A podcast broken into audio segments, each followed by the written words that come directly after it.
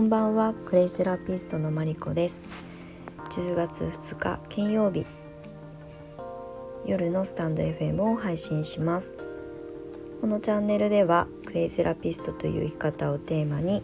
クレイの魅力そしてその可能性さらには私のゆるいオーガニックライフをお届けしていきます。えー、今日10月2日は満月を迎えましたね。昨日中秋の名月。が、まあ、明けて、えー、すぐ満月ということでかなり月のエネルギーがこうムンムンとあのしているのを感じるぐらい、えー、強いエネルギーを感じますが、まあ、あの月の満ち欠けは基本女性のあの体に結構影響するものなのでであの普段から月の満ち欠け新月満月は特にあの気にかけて暮らしています。で私はちょうどこの満月で生理が重なったのでもう今日は本当にずっと家に引きこもって朝と夜2回クレイバスに入りました。まあ、朝起きた時はねちょっと体が冷えていたっていうのもあって寝起きにあのしっかり1時間ぐらいあのお風呂でクレイバスに使って、まあ、今日はほとんど何もせず自宅で、えー、過ごしてました。まあ、あの考え事とか企画の下書きだったりとか、まあ、そういうベッドの上でできることをしていたぐらいで、まあ、あの外出もせずにゆっくり過ごして一日を終えようと思っているところです。ちょうど満ち欠け、まあ、満月と、まあ、生理が重なったということで、まあ、普段のあのインスタだったりとか、えー、ブログノートだったりとかでも、まあ、女性のその生理の時のクレイセラピーおすすめだよっていうことはよく発信してるんですけれどもちょうどね今日は私がそれに重なったので少し女性の、えー、生理とまあ、クレイセラピーであのできるケアについてお話ししようかなと思います。私自身はあまりあの生理痛だったりとか、えー、PMS だったりがすごいひどいとかっていうことがもともとないんですね。20代の、まあ、こう生活がこう不規則だった時代とかは結構、ね、あの下腹部が痛いとかすごいあの体がだるいとかっていう症状としてあったんですが、まあ、今はもう年齢が40代だからっていうのもあるのでそろそろ更年期の心配があの襲ってくるんですがもともとそれほどあの周りの女性たちを見ていて生理痛がすごいひどい子たちだったりとか PMS がひどくてこう浮き沈みがすごく激しくあってっていうあの女性に比べると私はまあほぼないに等しいぐらい、まあ、落ち着いている方だと思います。ただやっぱりこうね少し下腹部が重いなとかなんとなくメンタルが少し落ち込むなとかっていうことは、まあ、時々もちろん私にもあるので、まあ、そういう時に私がどういうクレイでケアをしているかっていうことを少しご紹介しようかなと思います。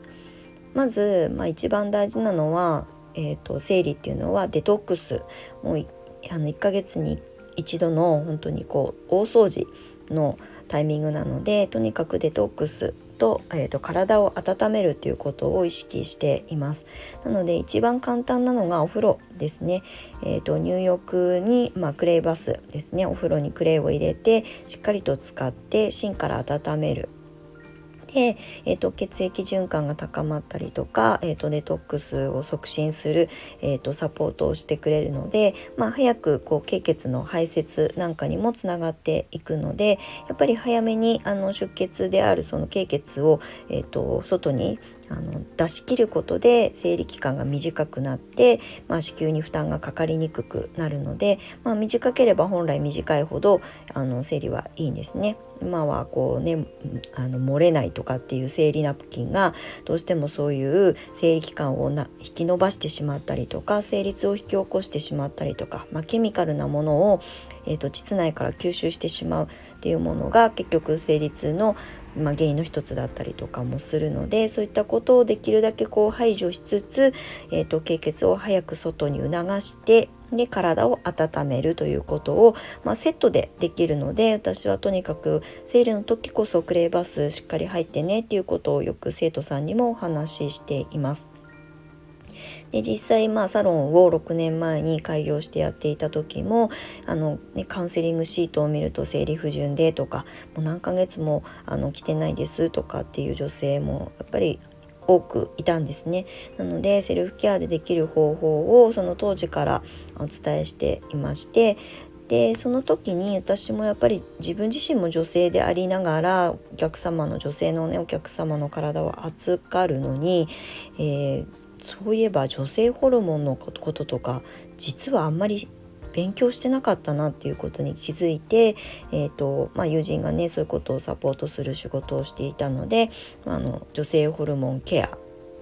について少し学んだ時期がありました。一応ね女性ホルモンケアアドバイザーという名前は持っているので、えーと、ちょっとしたアドバイスなんかはさせてもらえるかなとは思ってるのでまあそういうちょっとしたあの知識予備知識と、まあ、クレイセラピーを掛け合わせて、えーと、養成講座の中でも、まあ、生徒さんは、まあ、100%うちは女性なので、まあ、そういうサポートにつながるといいなと思って、えーと、それはお話をしたりもしています。まあ、今後はねあの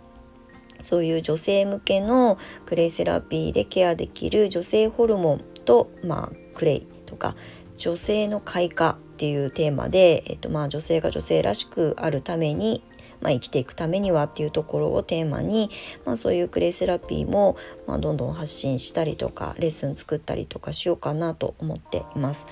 でそのクレイバスは一番こう手っ取り早く誰でも簡単にできる方法なので是非生理の時に、まあ、前後もそうですけれども使っていただきたいなと思います。あとはお腹が痛いとか、えーと、腰が痛いとかってどうしても症状として出てきてしまう方におすすめなのがクレイのシートパック、えーと、便宜上クレイ湿布という表現をするんですがこれは医薬品扱いではなく、えーと、クレイで作る、えー、とシートパッククレイパックって直接顔とか体に塗る使い方なんですがガーゼだったりとかまあちょっと布製のものにクレイをこうくるんで患部に当てるという使い方なんですけれども、まあ、それをすることによって、えーと、こう痛みをぐんぐん吸収してくれたり熱を取ってくれたりとかっていう、まあ、サポートをしてくれるのであの普通に市販で売ってる湿布とはあの位置づけが違うんですけれども、まあ、あの言いやすく分かりやすく説明すると湿布みたいな形で貼って使う使い方になります。なので下腹部が痛い時に少しあのほんのり人肌程度に温めたあのクレイのペーストをガーゼにくるんで、えーと、お腹に挟み込んで、まあ、ショーツとかにこう挟んで、えーと、と北海道みたいに当てておくことができるんですね。そうすると痛みの原因となる熱を吸収してくれてあとはその熱がシートパックの方に移って今度は北海道みたいにほんのり暖かく感じるんですね。なのでそれを温めてあの温めた状態で使っておくと本当にあのお腹の痛み冷えが原因だったりもするのでそれを緩和してくれたりもします、まあ、腰も同じ要領で、えーと、腰が痛いっていうね生理期間中おお腹だけじゃなく腰が痛いっていう負担かかっている方も、まあ、時折いると思うのでそういう方にもあの湿布という形で使っていただくのをおすすめしています。はいまあ、この2つは結構成立まあ、要するに腹部あの下腹部が痛いっていう時にはすごくあの有効な使い方かなと思っています。まあ、日常的に体をしっかり温めておくっていうことがやっぱり冷えがねどうしても痛みの原因だったりとかあとはやっぱ生理ナプキンのケミカルなものを吸収膣内から吸収してしまってるっていうのはすごく大きな影響を及ぼすのでまずそういうものを体からこう排除していくっていうことも大事ですしもう粘膜から吸収してしまってるものを今度は外に引っ張り出すあのサポートも必要になってくるのでやっぱりクレイバスでしっかり温めて排泄して、えーと、体をクリーンにしておくということが重要かなと思います。なので月の満ち欠けにあの順応して女性の体が反応して、えーと、生理が来た時なんか特に本当にこのクレイバスクレイシップというものを上手に使いこなしていただくと、まあ、あの憂鬱なまあ、本来ね生理っていうのは憂鬱なものではあってはいけないんですけれども、まあ、どうしても気分が落ち込んでしまいがちだと思うので、えー、そういう時に心地よいクレイの使い方を覚えていただけると嬉しいなと思います。まあ、精油とかもね上手にあの取り入れて組み合わせていくとよりあの心地よくあの生理もうんまあ、命を育むために女性が授かったあの能力というかあの体の仕組みなのでそれを楽しむということを、まあ、覚えていただくといいなと思います。で悪ではないので、えーと上手に生理と向き合うということでクレイセラピーのセルフケア生理期間中のセルフケアを今日はちょっとご紹介しました。まあ、詳しくは、まあえー、レッスンの中とかでも、まあ、その仕組みがなぜそれが有効なのかということもお話ししています。なので今日生理とか重なってる女性は是非クレイバス、まあ、明日とかでもいいので、えーと使っていただけるといいなと思います。では明日私は久しぶりにワークショップをやるので、まあ、午前中早めなのでそろそろ就寝しようかなと思います。今日は2回もクレイバスに使ってるし私も生理なので